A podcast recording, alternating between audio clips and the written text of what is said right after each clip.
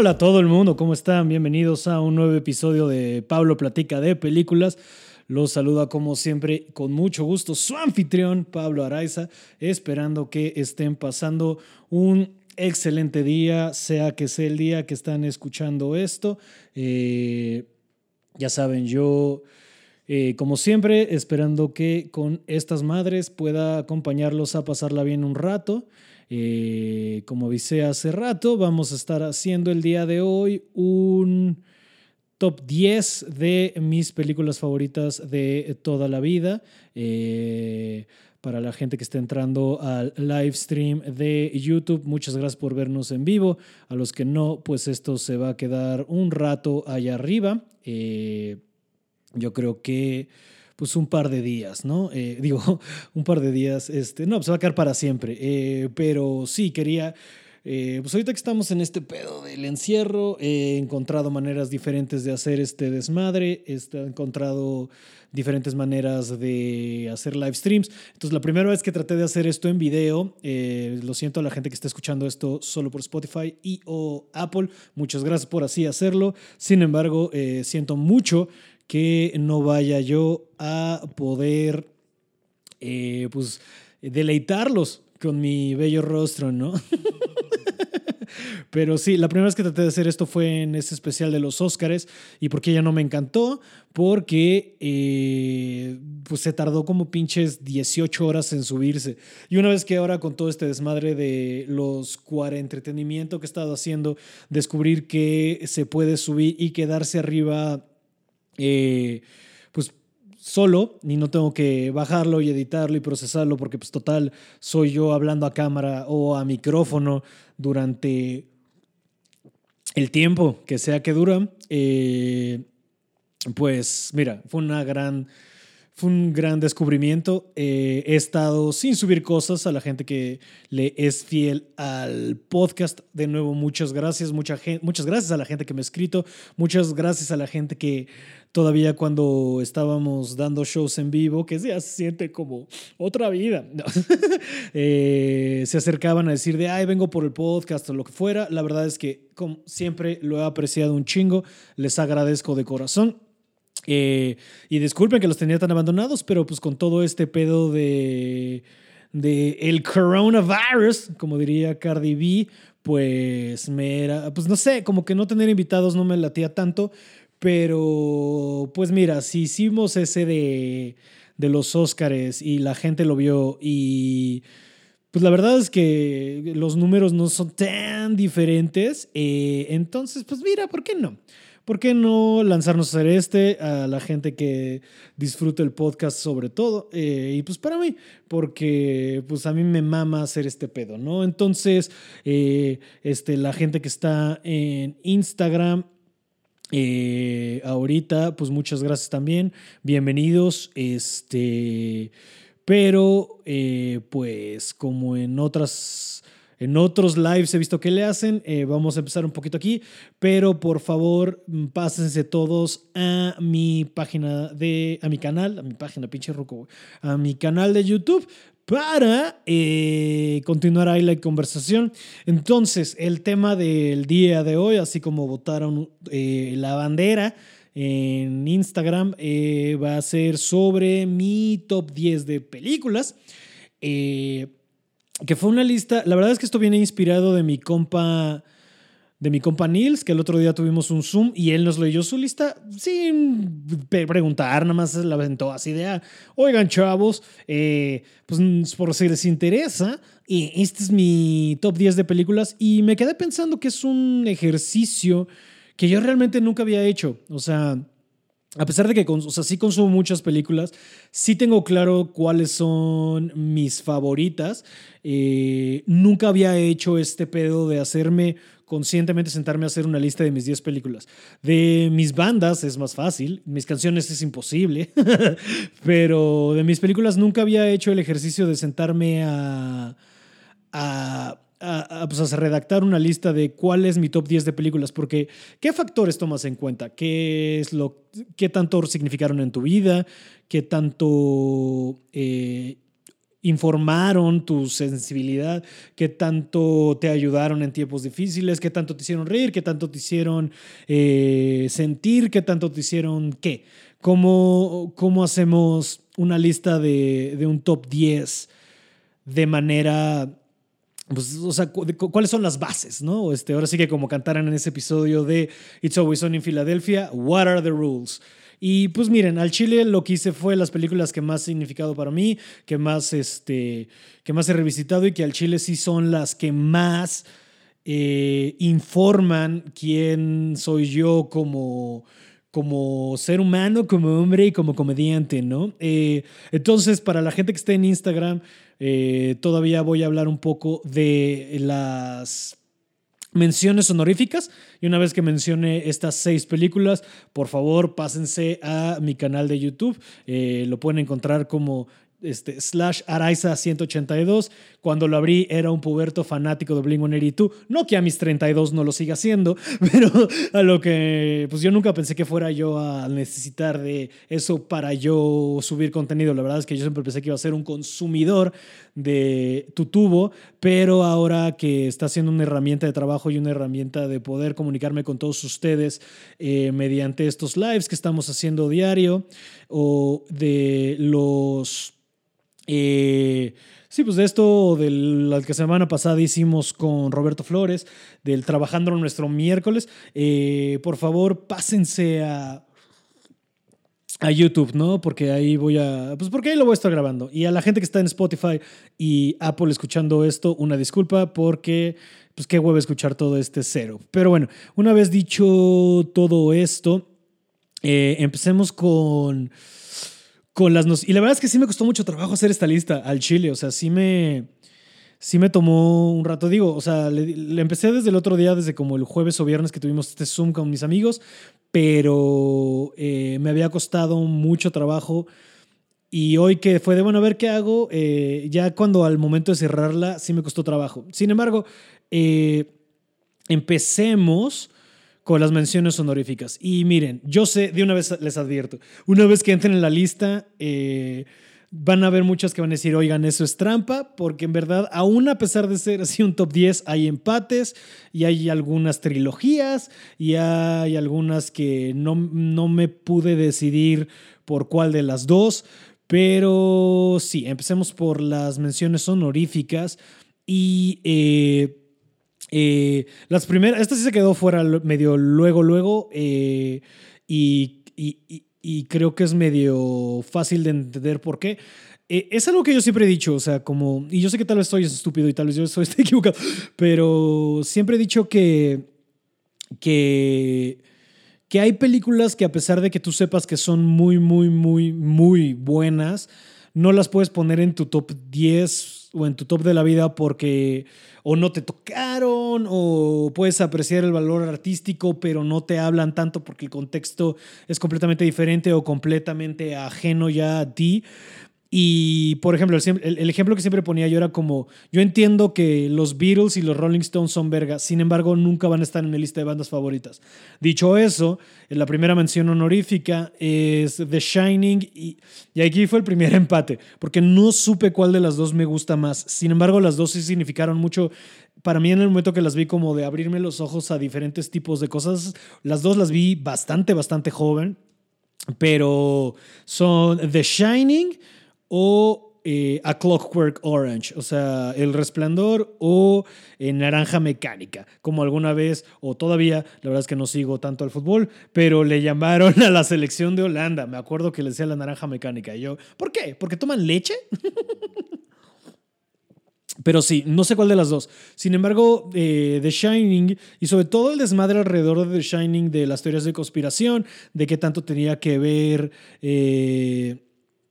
qué tanto tenía que ver eh, el señor Stanley Kubrick con diferentes, eh, diferentes eh, sectas o grupos secretos, qué tanto tuvo que ver con eh, lo de ayudar a, fingir el alunamiento, eh, todo eso y todo el documental que hay alrededor de The Shining se me hace muy interesante, pero Naranja Mecánica siempre fue una película que me voló los sesos, que siempre se me hizo estúpidamente interesante y estúpidamente atractiva y estúpidamente eh, llamativa. Y aparte, ya he contado esto en algunos episodios del podcast, pero sí es de esas películas que me sorprende que la descubrí, como seguramente muchos de ustedes allá afuera, eh, pues, pues, pues buscando porno en Golden, ¿no? ¿A quién mentimos? O sea, yo estaba buscando cosas que ver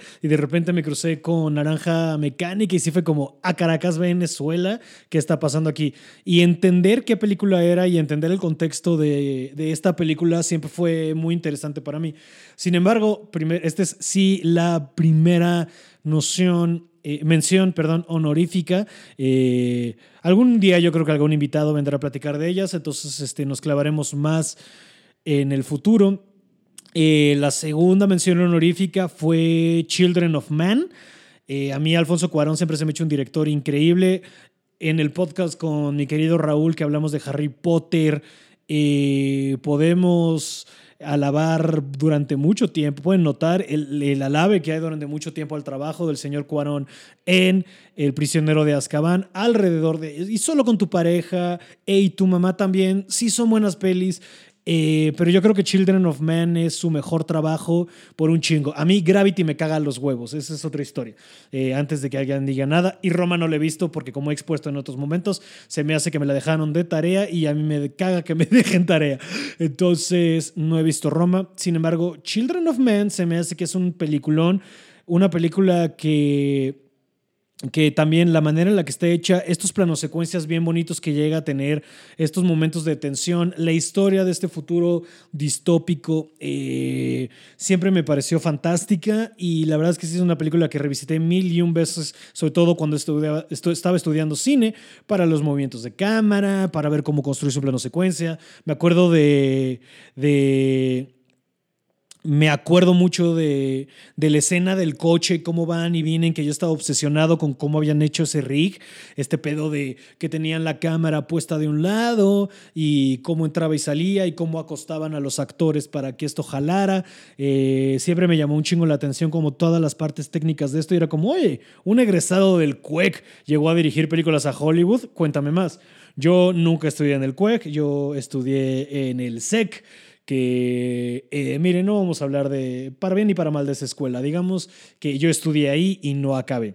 Pero siempre me tripió mucho como el making of the Children of Man, eh, el personaje de Michael Caine, de este viejito Pacheco, que era como, ah, huevo, puedes envejecer bien. Eh, siempre me pareció fantástica. Mm. Siguiente mención honorífica y entrando aquí al ámbito de la comedia fue Super Troopers y o Beer Fest. A mí el pedo de Broken Lizard se me hace increíble, se me hace una comedia... Claro que es estúpida, no me malentiendan, claro que es mensa, claro que es este, ridícula, claro que es eh, una mamada toda la película y es un stoner eh, film que tanto Super Troopers como Beer Fest. Sin embargo, o sea, aparte, aparte de que Super Troopers a pesar, perdón, de que Super Trooper sea como la película que es de culto, a mí siempre me ha gustado más Beerfest. Como que esta mofa de Fight Club y este pedo de los drinking games y este pedo de que al final te prometen Podfest y este pedo de ya no están atados a solo estar en un coche y no se si no pueden hacer más mamadas. Se ve que ya tenían más varo. Eh, Jade Chandresakar que ha hecho, Chandresakar que ha dirigido Mil y un Madres Más. Eh, capítulos de muchos sitcoms. Ese güey ha dirigido, güey, de. O sea, creo que ha dirigido It's Always Sony, ha dirigido Modern Family, ha dirigido. Creo que dirigió un par de Communities, creo que dirigió un par de Brooklyn Nine-Nine. Sale en un capítulo de Brooklyn Nine-Nine y es increíble. Eh, sale en Jackass 2, al final es el que va manejando el taxi cuando lo hacen la broma de. de de la barba de vellos públicos a Danger Aaron. Es, también casi meto Jackass, no les voy a mentir, porque a mí todo Jackass se me hace fantástico y sobre todo lo, la, lo la mamada. ¿Por qué es eso? Ya que te vas a comprometer con una mamada, comprometerte con una mamada a la manera que se comprometió. Eh, eh, ¿Cómo se llama? Este, Jackass 3D. Uf. Eh, pero sí, me parece bien verga. Este. Pero sí, los Super Troopers Beer Fest es otra noción, mención honorífica. Eh, la siguiente es 50-50. Eh, esta película con Joseph Gordon Levitt y Seth Rogen, que es una película que me llega al corazón bastante.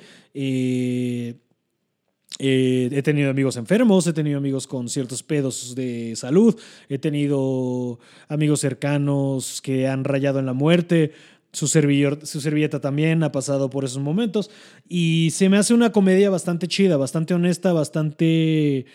Eh, que no es como el humor típico hasta arriba, eh, digamos, de alguna, por decirlo de alguna manera. Eh, y siempre se me hizo una película bastante, si bien puede llegar a ser cursi, por supuesto, siempre es una película muy, pues muy valiosa, muy padre y muy entretenida.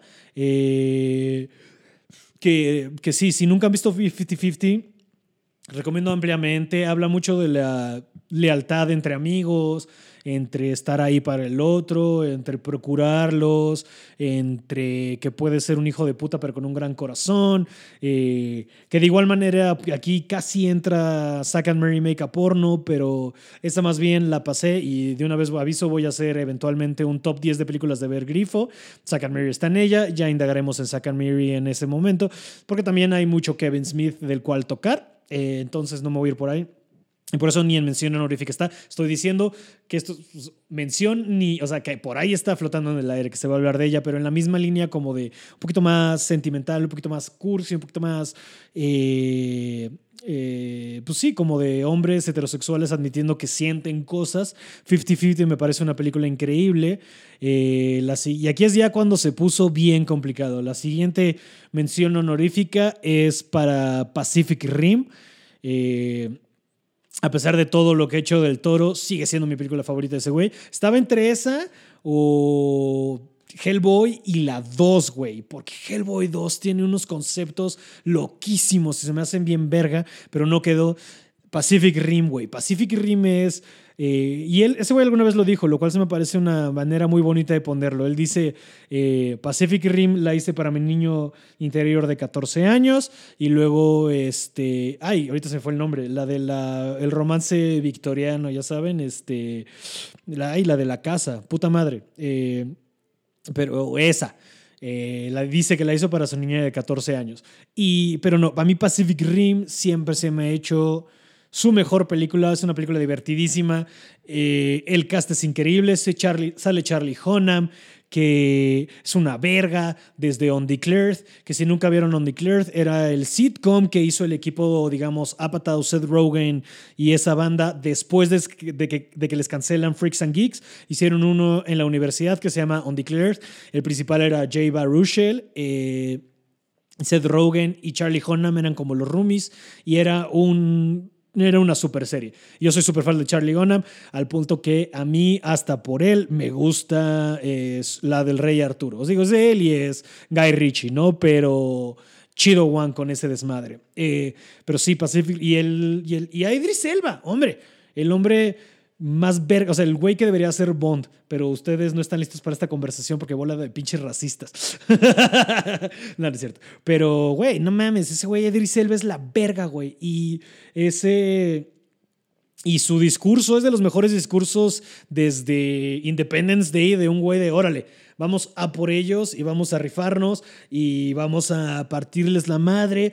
Y tonight we cancel the apocalypse. Y uf, momentazo. Y el diseño de los kaiju y de los Jagger y todo el, me mama que es este pedo de que empieza con a ver te voy a contar la historia o sea tal cual de, de 1900 de, 2000 lo que sea el 2000 lo que sea pasó esto. Y ta ta ta ta. Ah, y hoy nos encontramos en 10 años no ha pasado nada. Ok ok vámonos que corra esta película y güey sale Charlie de, no Charlie Hunnam, pero Charlie Day de It's Always Sunny en Filadelfia y Horrible Bosses y esas madres, de quien soy estúpidamente fan. Mi amigo Héctor García, como varias veces ha apuntado, dice que hablo igual de rápido y de neurótico que él, eh, pero me parece una película fantástica.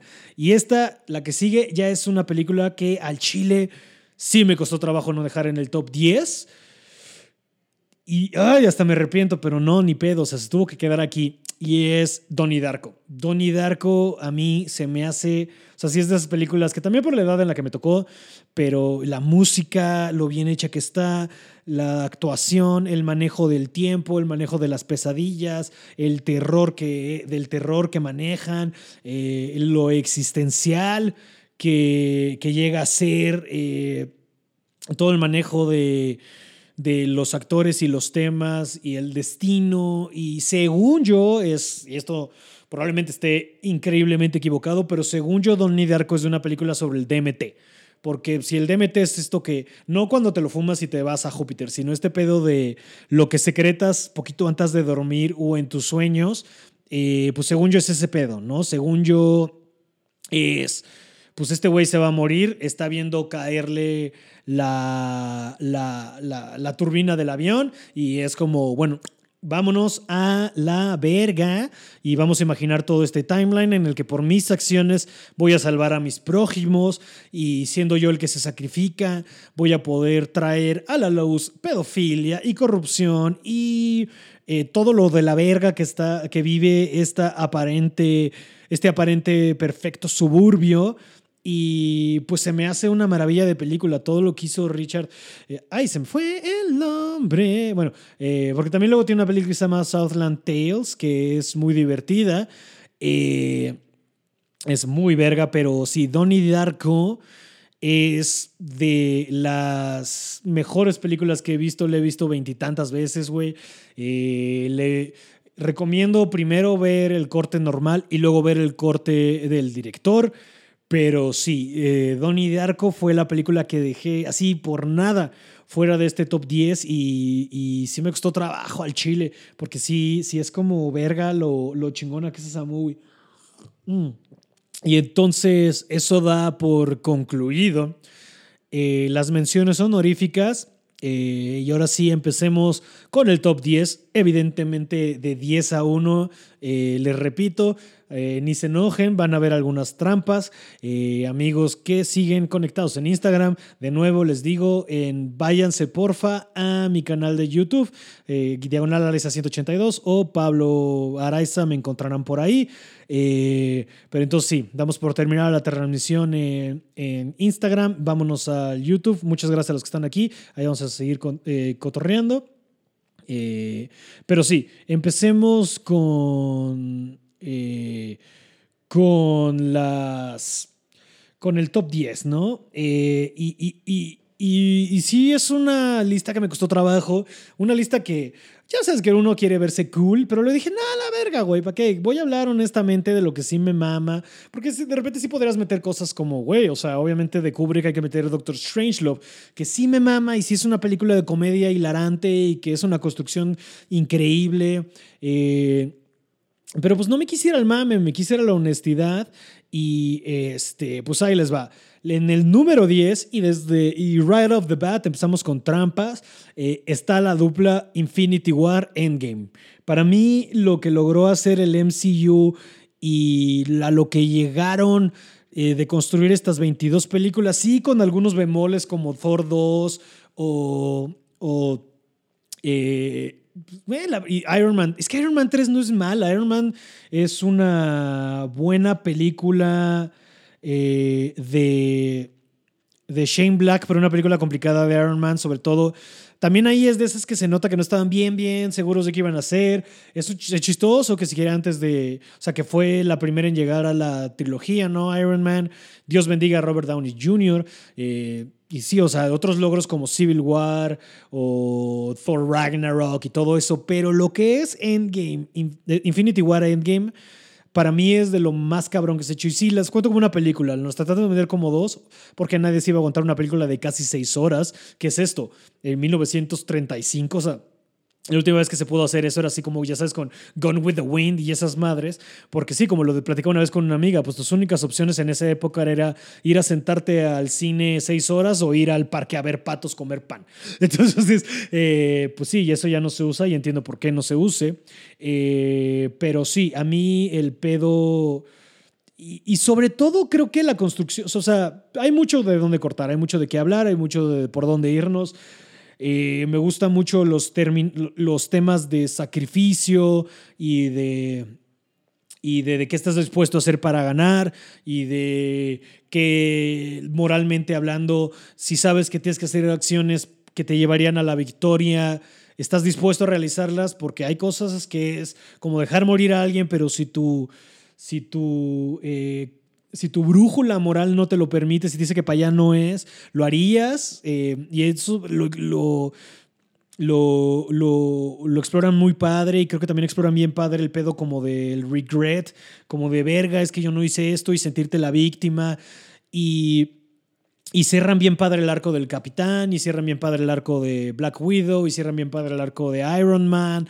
Eh, digo, no había otra manera de cerrar el arco de Iron Man que esa y es perfecta y es hermosa y es un círculo bien padre, es un viaje bien padre de haberlo seguido, eh, pero para mí lo más cabrón que logra, y sí tengo que meter a Ragnarok ahí tantito, pero el viaje de tres, eh, de tres películas que es Ragnarok, Infinity War, Endgame, para el personaje de Thor es lo más verga que hizo el MCU con ninguno de sus personajes. A nadie le dieron tanto crecimiento. O sea, sí, mira, algo que es bien interesante que exploran y aquí tienen mucho payoff varias es que tanto a Iron Man como el Capitán América como a Thor lo que les hacen es que los van despojando de lo que ellos creen que los identifica como ellos para que se enfrenten a qué tantos son ellos en realidad. O sea, al Capitán América le quitan, güey, le quitan, o sea, si al final de Civil War le quitan su escudo, en, en, Winter Soldier pierde América, o sea, pierde Shield, pero en verdad, o sea, lo que pierde es por qué nación está peleando. Eh, Iron Man pierde sus armaduras, pierde eh, parte de lo que es o sea, pierde Stark Tower, las Avengers Tower. Pero yo creo que lo que exploran con Thor es muy cabrón. O sea, Thor igual le quitan en Ragnarok a su papá, a su hermano. Bueno, eso es en Infinity War, perdón. A su hermano, Asgard. Eh, le quitan Mjolnir. Entonces es como este descubrir quién es él.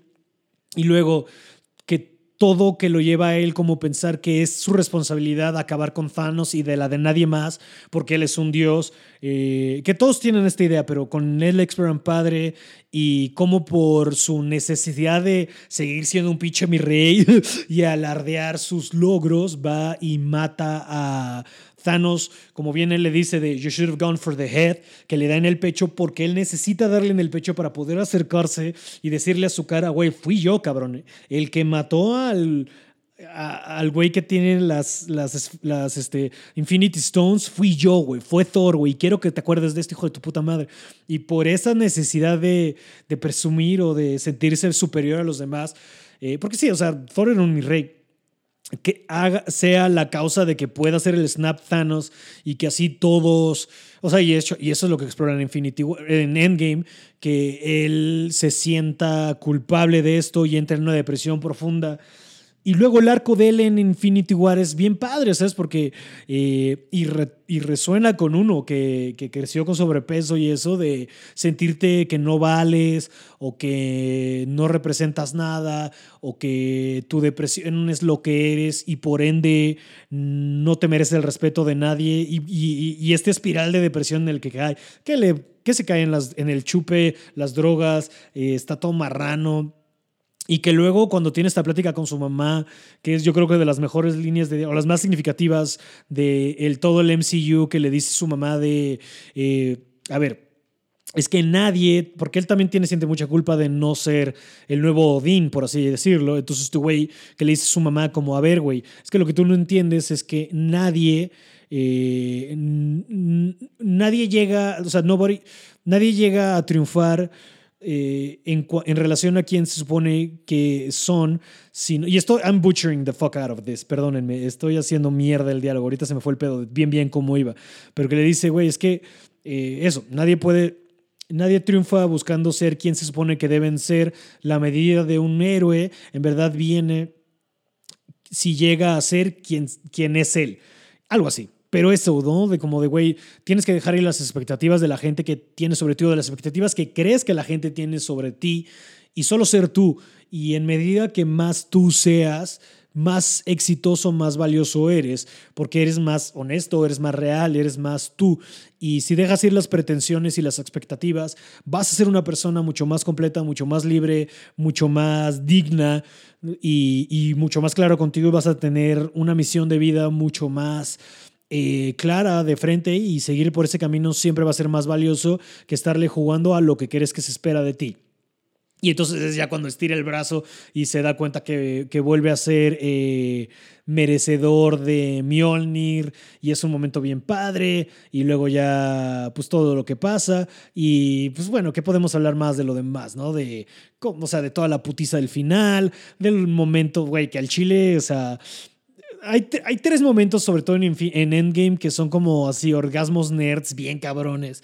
Que, o sea, hay varios, pero los más grandes son, yo creo, este pedo de, bueno, ahorita nos vemos, New, y que es una mamada que Stark se le ocurra voltear la Mobius Strip porque la foto que encuentra con Peter Parker de están volteando el el diploma, ese tipo de mamadas, así que tiene detallitos por aquí, por allá. O sea, que en la putiza final, eh, ah, que bueno, vamos a decirlo otra antes de llegar a eso, ¿no? De dos momentos. Este pedo de, bueno, vámonos al pasado y tac, tac, tac, y se va a negros y de repente así de Nueva York 2012 y vuelves a ver la toma de los Avengers original y es como, ¡ah, qué verguísima!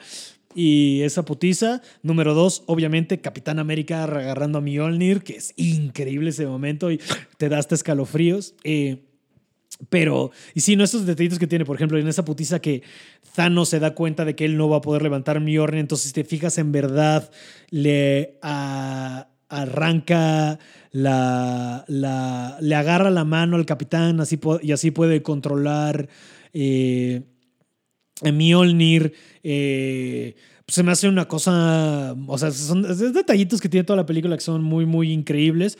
Eh, y sí, o sea, yo creo que lo que se logró con Infinity War Endgame eh, es algo maravilloso, es algo increíble, es algo que nunca vamos a volver a ver.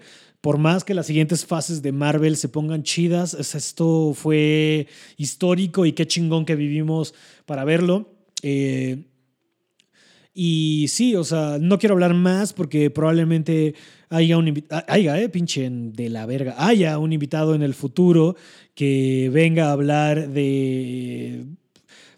alguna vez lo mencioné y no sé si me vaya a rifar a hacer todo, o sea, 22 episodios para hacer todo el MCU.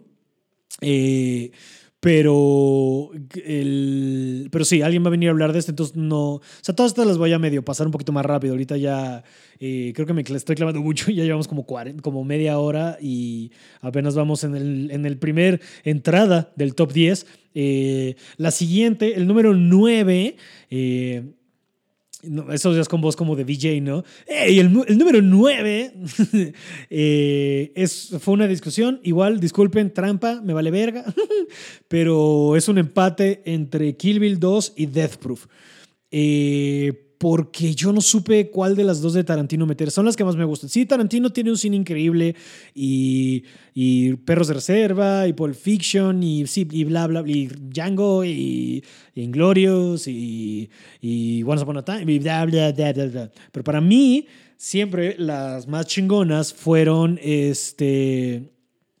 Eh, fue Kill Bill 2, así desde que la vi. O sea, yo cuando vi Kill Bill 1 apenas estaba como, tendría unos como dos, no, me, sí, como 12 años, 13. Eh, iba en la secundaria todavía. Y sí fue este, algo increíble para mí de ver. Kill Bill 1 es fabulosa. Es divertidísima, tiene un chingo de cosas y de repente todo el juego con, de repente cortan anime y de repente, eh, o sea, y todo lo que tiene de como de película western, pero película de samuráis, pero bla, bla, bla, sí, pero los temas y la manera que exploran la profundidad de la venganza en Kill Bill 2 y la manera que está contada Kill Bill 2 y el flash a, a Pai Mei y cuando este, el hermano de Bill la tiene, o sea, todo, todo eso es bien verga.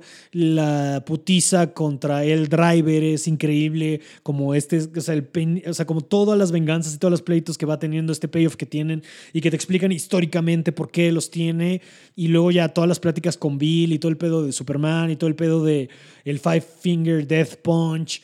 Eh, y todo el pedo de que, te das cuenta que la hija estaba viva y cómo te cuentan lo del balazo en la boda y, y que te revelen el nombre de Beatrix Kidd. Todo esto, güey, hace Kill Bill 2 para mí eh, la mejor película de Tarantino pero es que luego entra Death Proof a discutir y decirle, cállate a la verga, yo soy increíble.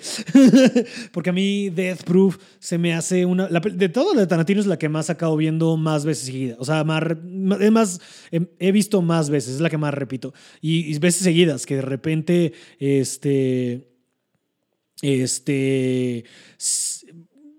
O sea, sí la veía como tres veces seguidas cuando... O sea, cuando salió un plan de terror y esa, y haber comprado los dos DVDs y que tenían todos los trailers falsos de varios directores, el pedo de machete. Eh, se me, se me el proyecto, a mí el proyecto Grindhouse me parece fabuloso, porque aparte a mí el cine serie B me mama, o sea, ver películas chafas, que me caga ese, pero es, o sea, como de Toxic Avenger y todas esas mamadas, eh, es bien verga. Y creo que lo que hacen en esta película es muy maravilloso. De hecho, Planet Terror me discutí también si meter por ahí algo de Robert Rodríguez, con la pena no quedó. Eh, pero Death Proof es una película verguísima, porque aparte que tenga tan distinguidas sus dos partes, que la primera parte dure tanto para setear eh, quién es el verdadero villano, por qué es un villano, sus motivaciones, su locura, su modus operandi de asesinato, la secuencia de Down in México, eh, la amistad de mujeres como te la presentan, y luego que para la segunda mitad te presenten a otro grupo de morras que son todavía más verga, que tenga como este pedo medio de, güey, las morras son más poderosas que este estúpido y que le ganen. Eh, que salgan Mary Elizabeth Weinstein, obviamente, y Rosario Dawson, y Zoe Bell. Eh, güey, es perguísima. Y toda la segunda mitad de esa película es, es así, es divertida, es hilarante, es emocionante, es bien hecha, está bien dirigida, las secuencias de persecución están bien padres. La manera en la que llega a usar Tarantino los recursos de cortar y quemar el, quemar el negativo y que haya escenas perdidas y todo esto, eh, sí, a mí se me hace que Death Proof es probablemente su película más divertida. O sea, por eso me debatí mucho en cuál de las dos meter, porque sí tenía que meter algo de Tarantino porque es innegable lo significativo y lo relevante que ha sido en mi vida ese güey. Eh, pero sí, me debatí de cuál, pero sí, definitivamente creo que creo que era más apropiado dárselo a, a, a, Death Proof que a algunas de las demás. No, porque sí, otra vez, son divertidas las demás, pero mm, es que no llegan, al menos a mi parecer, al nivel que llegan eh, Death Proof y Kill Bill 2. Ahora, avanzando, número 8. Y esta sí voy a hablar bien poco porque hay un podcast entero dedicado a esto. Es, y disculpen otra vez, seguimos con las trampas porque no es una película nada más, es la trilogía de The Matrix. A mí Matrix me vuelve muy loco, muy cabrón. Creo que no lo hablé en el episodio con Ana Tamés. Eh, si no lo han escuchado, por favor vayan a escucharlo. Eh, porque nos clavamos muy cabrón en destino y todas las partes filosóficas de las cuales no quiero indagar aquí, porque si no me podría clavar otras tres putas horas. Pero creo que, eh, o sea, yo tampoco llegué tan rápido a Matrix, a Matrix. Yo no la vi en el cine. Yo la primera vez que la logré ver fue ya rentada. O sea, si habría salido en el 99, yo lo habría visto hasta como el 2002. Y si me acuerdo muchos amigos diciendo, güey, no, es que güey, lo tienes que ver, güey, está bien cabrona. Y no mames lo chingona que está. Y este, todo este rock and roll. Y, eh, sí, o sea, me sentí como un imbécil de no haberle entrado antes.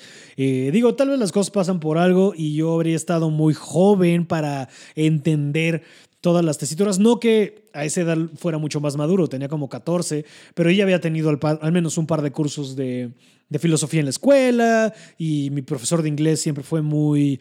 Eh, eh, me apoyaba mucho en el sentido de clávate y lee esto y vete por aquí. Y si te llama la atención eh, algunas ideas, este, pues ve esto. Eh, o sea, yo había entendido la, lo, de Platón y de la alegoría de la cueva, ya la conocía. Entonces, para cuando vi Matrix fue de, ah, va por aquí. Crecí muy católico, a pesar de que definitivamente no lo soy. entonces, también como que ver toda la representación mesiánica estaba un poquito más clara.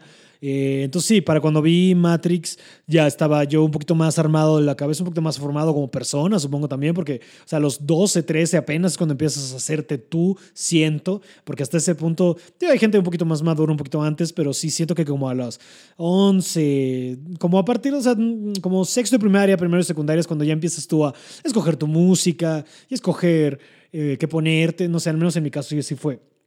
Entonces ya tenía como un gusto un poquito más, un poquito más dibujado y llegó Matrix y sí fue como, what in the fuck did I just watch? Y me hice fan de por vida y me hice un enajenado. Y para cuando salieron la 2 y la, o sea, la 2 no la fui a ver estreno de medianoche, la 3 sí. Bueno, yo no me acuerdo si fuimos a ver estreno de medianoche o nos fuimos de pinta para verlo a la primera función del viernes que había salido, o sea, de la función de las 11 de la mañana, porque por mi secundaria había un cine bien cerca. Eh, y sí, güey, o sea, para mí Matrix fue un parteaguas bien cabrón. También como un parteaguas de narrativo de qué te podías atrever a hacer, de a dónde podías llevar las cosas, eh, que podías meterle tantas cosas y a la vez hacerla divertida, o sea, tantas cosas filosóficas y como un poquito más pensado los guiones, o al menos eso pensaba mi joven mente, que las putizas pueden ser divertidas, que pueden ser maravillas con los efectos especiales, que no solo son un recurso para películas blockbuster chafa, a pesar de que Matrix claramente es un blockbuster. Eh, y creo que la 2 y la 3, a pesar de que sí pecan un poco de ser un poquito más heavy-handed en su exploración de la filosofía y un poquito más clavados en eh, los efectos y en lo que podían lograr en vez de usarlos de manera padre como los llegan a usar en la 1, siguen siendo unas, unas secuelas muy valiosas. Creo que todo lo que exploran de el lado es este pedo de, pues sí, o sea, estamos independizándonos de las máquinas, pero a la vez no, porque sí tenemos unas máquinas que cuidan nuestra agua y sí tenemos eh, unas máquinas que básicamente pues hacemos que nos conectemos nosotros a la Matrix y como que toda esa exploración de la codependencia que tienen los humanos y la Matrix y las máquinas Siempre es muy interesante. Y la parte 3, que es todo este pedo del sacrificio. Y un poquito como lo hablé con Ana, creo que la 3 explora mucho este pedo de la integración de la sombra, que es un pedo medio de Carl Jung y, pues, de psicoanálisis en general. Y creo que va un, poco por ahí este pedo de tienes que aceptar que hay dos caras de la misma moneda y si vas a tener a un Neo, tienes que tener un Smith, porque la ecuación siempre va a tratar de balancearse. Y todo eso que llegan a explorar en la 3 me parece bien bonito. Y digo, ya es un poquito muy en tocar este pedo de que casi que, o sea, de que tienen a Neo crucificándose por el bien de todos. Sin embargo, creo que pues no está de más, ¿no? Creo que está chido y creo que, pues de nuevo, es un gran logro eh, para mí esa trilogía. Eh, y sí, les digo, para no clavarme más, por favor escuchen el episodio que tuve de este pedo con mi querida Ana Tamés. Eh, está verga y a mí me gusta mucho. Avanzando al número 7. es una película hablando de ciencia ficción que se llama Another Earth. Esa película, hijos de su puta madre, cómo me vuela la cabeza, eh, la estelariza y le escribe Brit Marling, que eh, ubicarán tal vez un poco más por haber hecho esta serie que se llama The OA, sí, ¿no? en Netflix, que no he visto la segunda temporada. Mi hermana sabe que soy fan y me dijo que la debería de ver. La 1 me parece una temporada muy interesante de televisión, un poquito mm, rebuscada y un poquito muy mamadora para sí misma, para su propio bien.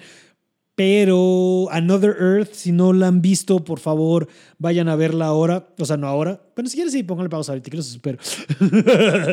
Pero sí, no me voy a clavar mucho porque creo que, digo, en estas semanas y eso he dicho en todas, ¿no? No me voy a clavar mucho y aquí llevo hable y hable, pero sí voy a tratar de hacer un espacio eh, pues en estos días de cuarentena de pues a la verga, voy a sacar yo creo que todos los martes en la noche haremos esto en vivo, los miércoles como siempre saldrá el episodio. Y yo creo que voy a empezar a hablar de películas así como Another Earth, que no creo que mucha gente haya visto y creo que más gente debería de ver, que es una película de, es mi película de ciencia ficción favorita, no es una película como Elysium, o sea, no es una ciencia ficción bien interesante, se trata de, de repente, entra en el campo de visión de telescopios de la Tierra otra Tierra.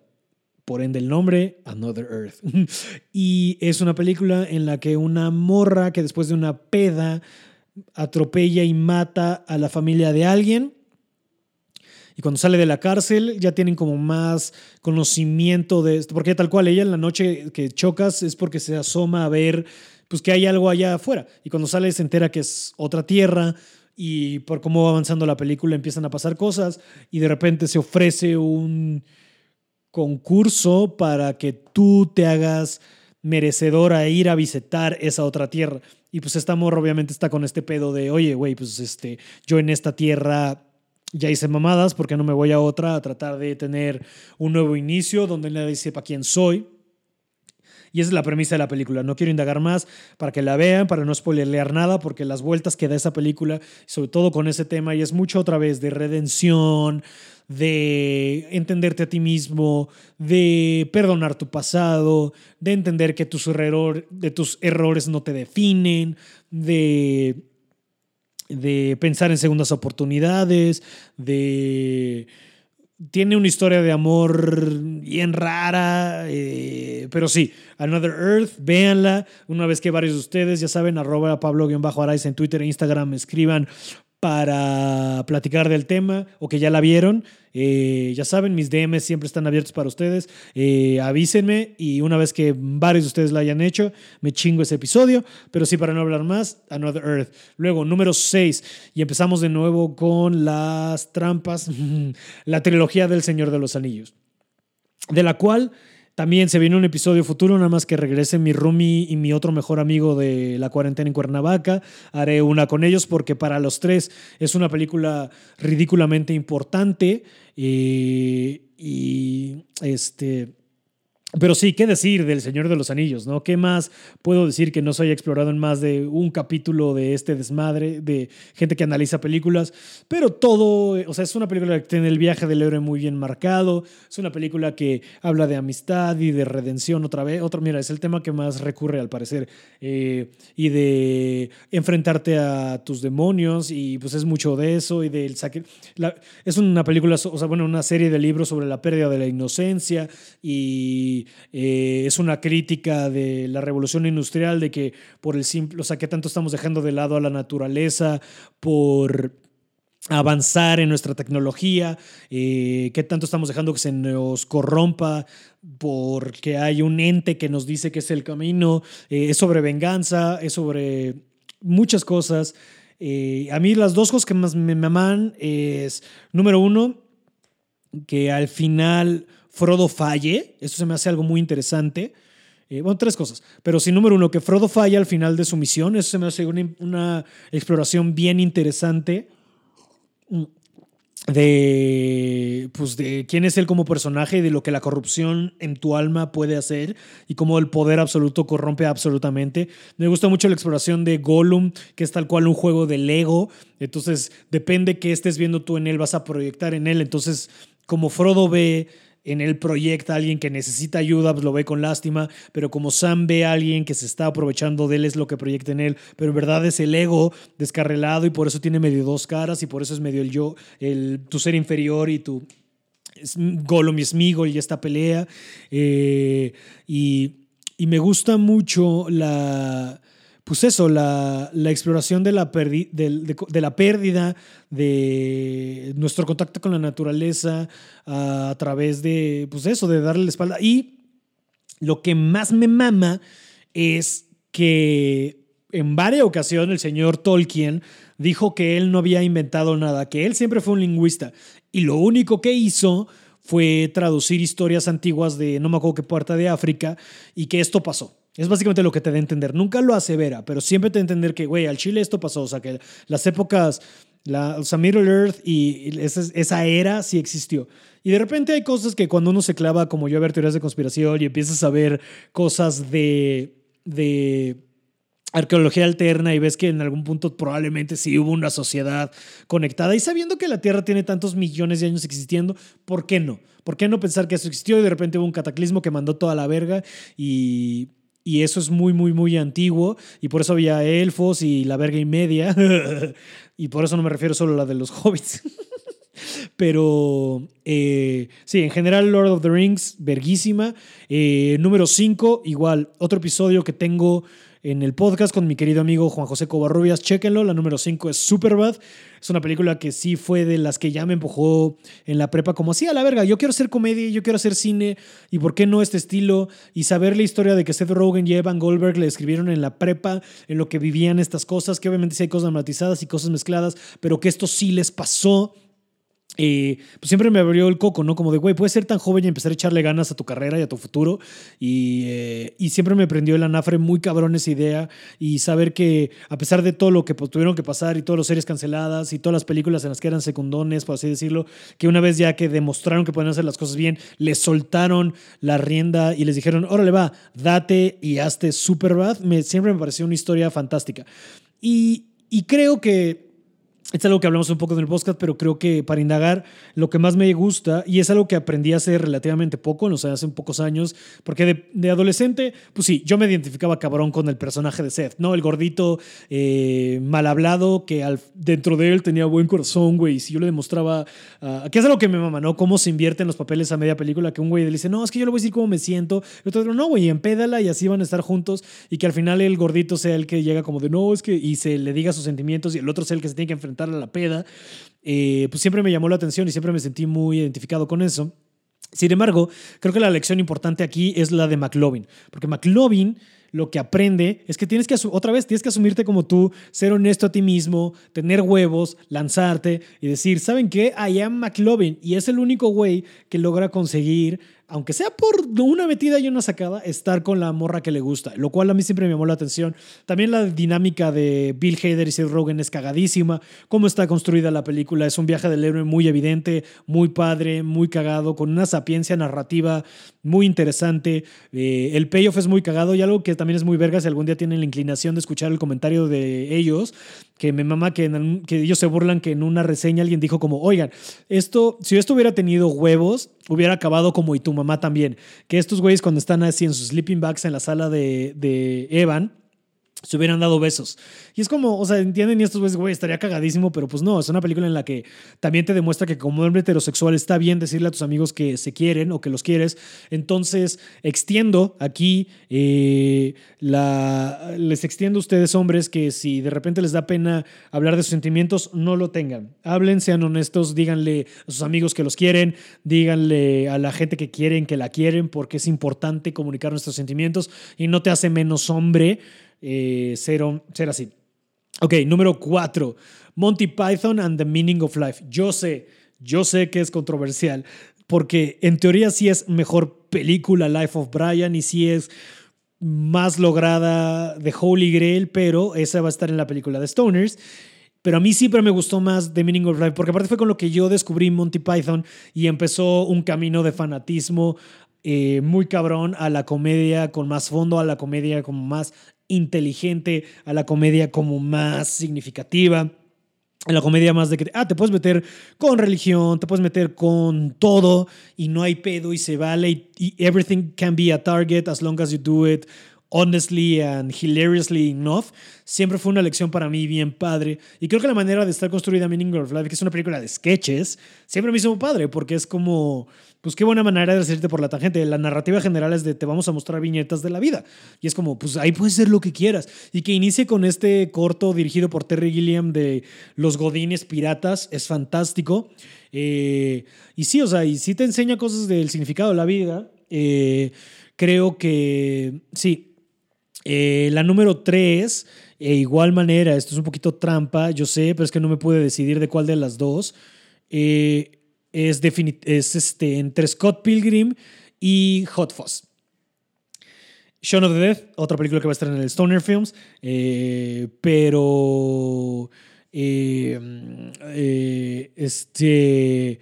Sí, Scott Pilgrim o The World's End, no sé cuál me gusta más. Yo soy estúpidamente fan de Edgar Wright. Yo sí creo que es mi director favorito, al menos en cosas técnicas y en construcción y en su manera de usar el lenguaje cinematográfico y en los juegos que hace y en cómo construye y en cómo lleva las películas y los trucos de cámara que utiliza y haber visto desde Space cómo fue construyendo todo esto me parece que es un director, el mejor director que nos tocó ver vivos, a mi parecer. O sea, esto suena mamón y hay mucha gente que me lo debate, pero yo creo que Edgar Wright es la perfección de lo que Quentin Tarantino siempre ha querido ser. Y es un director muy capaz, muy divertido, muy cabrón. Scott Pilgrim vs. The World es la adaptación de un cómic increíble. Pronto viene el episodio de ese, por eso tampoco voy a clavar tanto. Eh, sobre todo porque esto también lleva duro honor, entonces estoy tratando de ser un poquito más conciso en lo que estoy hablando. Eh, pero The World's End me parece. O sea, Scott Pilgrim es verguísima y ese se viene un capítulo con Germán Gallardo prontamente. The World's End. Eh, digo, perdón, Hot Fuzz, eh, porque también me debatí sobre World's End Hot Fuzz, porque The World's End me gusta mucho cómo construyen y el hablar de amistad y el dejar ir el pasado y este, cómo el alcoholismo va a salvar al mundo.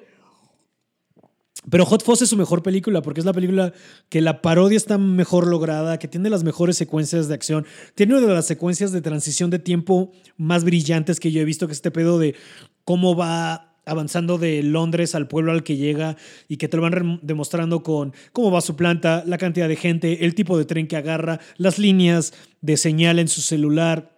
Y pues todo el twist de The Greater Good, por no spoilerársela a nadie si no lo han visto, me parece muy verga. Eh, número dos eh, es Funny People, otra aparición Seth Rogen por aquí, la primera de Apatow per se, pero Funny People no solo es una película eh, hermosa, que se toma la comedia muy en serio, que retrata bien padre el mundo del stand-up, sino fue la película... Hay dos cosas que a mí me empujaron a, aventarme a hacer stand-up. El personaje de Rogen en Funny People y Diego Sanasi.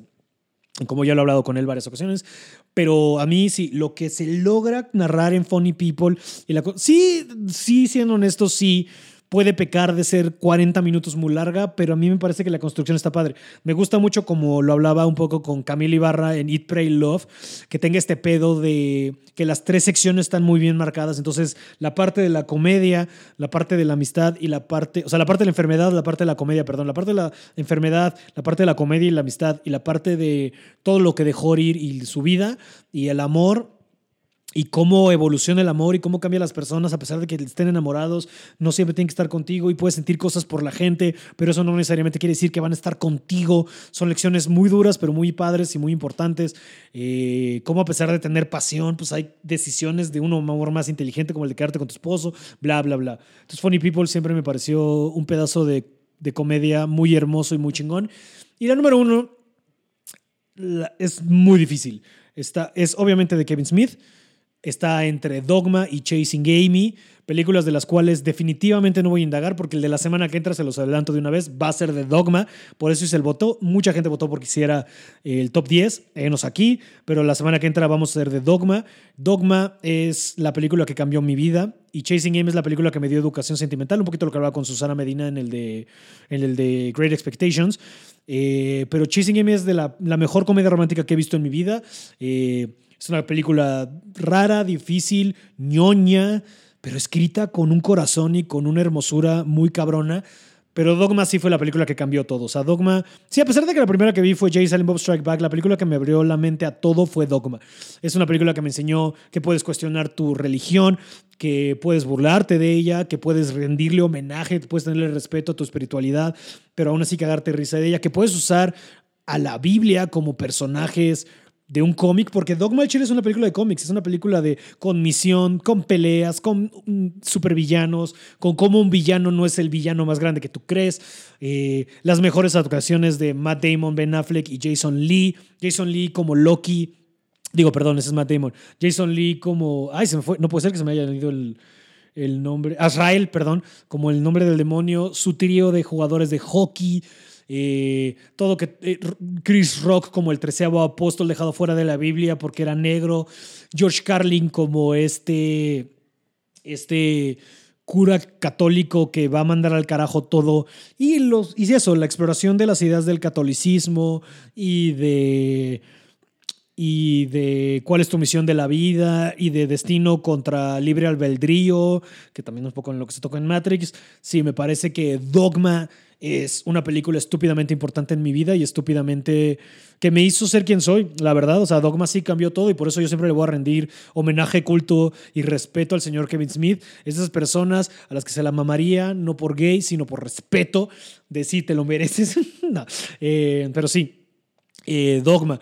Este, y el, la semana que entra viene un episodio en el que me clavo más de ese. Chasing Amy, esperemos que haya un episodio a futuro, pero ese es mi top 10 de películas a grandes rasgos. Ese es mi top 10 de cosas que más me han significado, que más me han formado como soy. Creo que es muy evidente.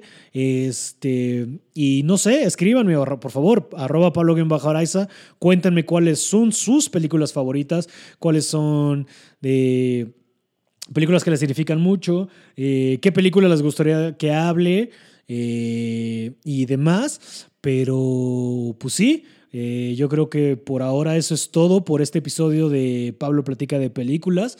Muchas gracias a los que se conectaron en vivo. disculpe que no estuve comentando, este, contestando comentarios, porque estaba leyendo mis notes y no quiero hacer esto muy aburrido para la gente que solo lo va a escuchar posteriormente en Spotify y o Apple y o donde sea que consiguen podcast. Pero muchas gracias a todos ustedes por estarlo viendo aquí en vivo en YouTube. Muchas gracias a los que lo vayan a ver en sus repeticiones. Entonces, como siempre, por favor, compartan, denle like, suscríbanse, toda ese soliloquio que se echa la gente que hace madres en esta plataforma.